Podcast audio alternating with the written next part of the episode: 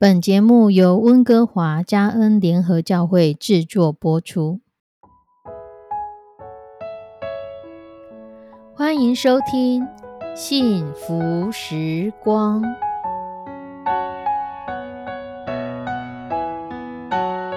亲爱的弟兄姐妹平安，我是 Judy，很开心今天您收听这个节目。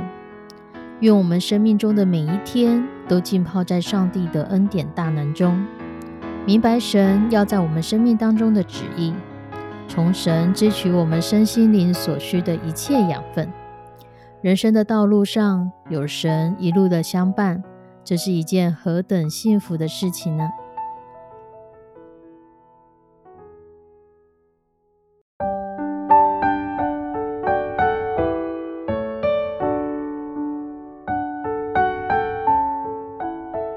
在一个上班的尖峰时间，大概刚过八点，在刚升起还不太热的阳光之下，有一个穿着白衬衫、下半身围着棕色围裙的小伙子，他抱着一篮竹篮子，不停地搅动着篮子里的东西。走近一看，才发现是浅色的咖啡豆。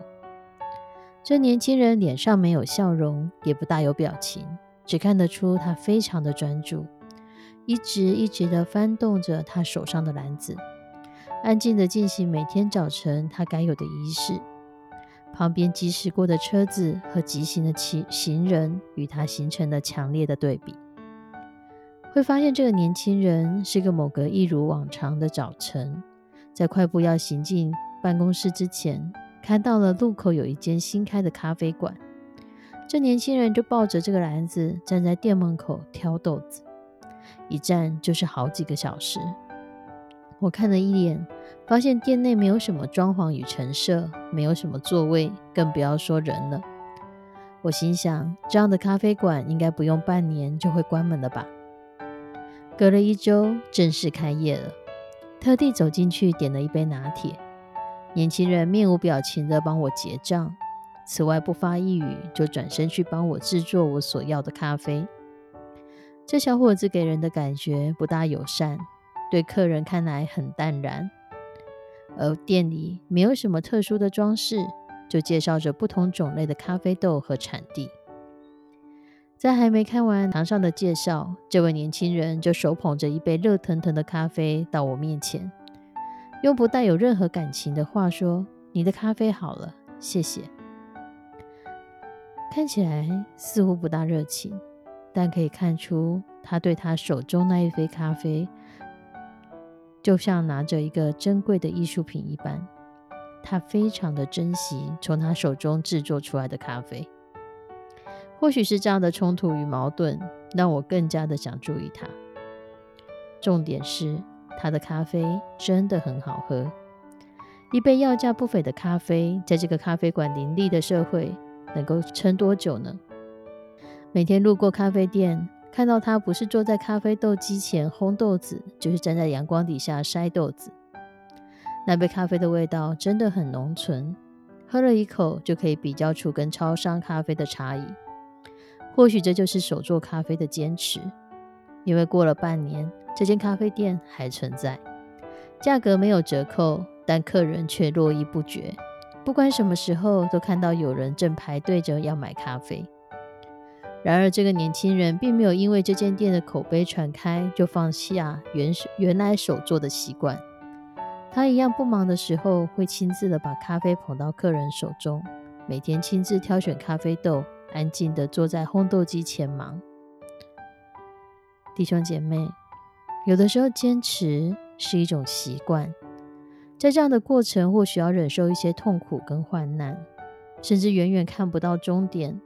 看不到坚持什么，很多人在还没有看到终点前就选择放弃，因为路途太长，结果太远，看不到未来。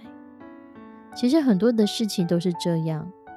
我们若想要把一件事情做好，做到最专业，都需要靠长时间的累积，一次又一次淘汰掉失败的经验，不被错误给打击，不因挫折来失望。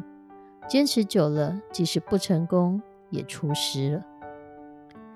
圣经中有一些提及坚持和忍耐的经文，例如在加拉太书六章九节说：“我们行善不可丧志，若不灰心，到了时候就要收成。”启示录二章十节说：“你勿要自始忠心，我就赐给你那生命的冠冕。”希伯来书十章三十五到三十六节说：“所以你们不可丢弃勇敢的心，存这样的心必得大赏赐。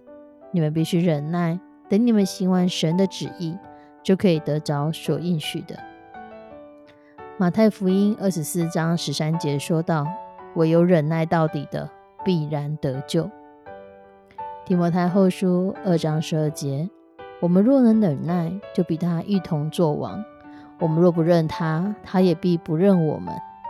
启示录三章十一节说：“我必快来，你要持守你所有的，免得有人夺去你的冠冕。”我们从这些经文中看到，其实我们所谓的一个在属灵生活里面真正得胜的，不是一个多么与众不同的人，而是能够坚定、坚持、持续，每天愿意与主同行的人。日复一日，不着急，不贪心，就像跑马拉松一样，距离很长，所以不能一开始就用尽全力来冲刺，否则跑到后半段就没体力了。弟兄姐妹，愿我们都能坚定、持续的享受在主的里面，专注在神的话里面，好让我们每天都可以得到神新鲜的供应。让我们在二零二二年一月一号，今年的一开始。我们就立志要得着神的奖赏，就像腓立比书三章十三到十四节说的：“弟兄们，我不是以为自己已经得着了，我只有一件事，就是忘记背后，努力向前的，向着标杆直跑，要得神在基督耶稣里召我来得的奖赏。”我们一起来祷告：慈悲我们的上帝，就在今年的开始，祝你看顾我们的心思意念。让我们坚持持守我们的心，要在你的里面。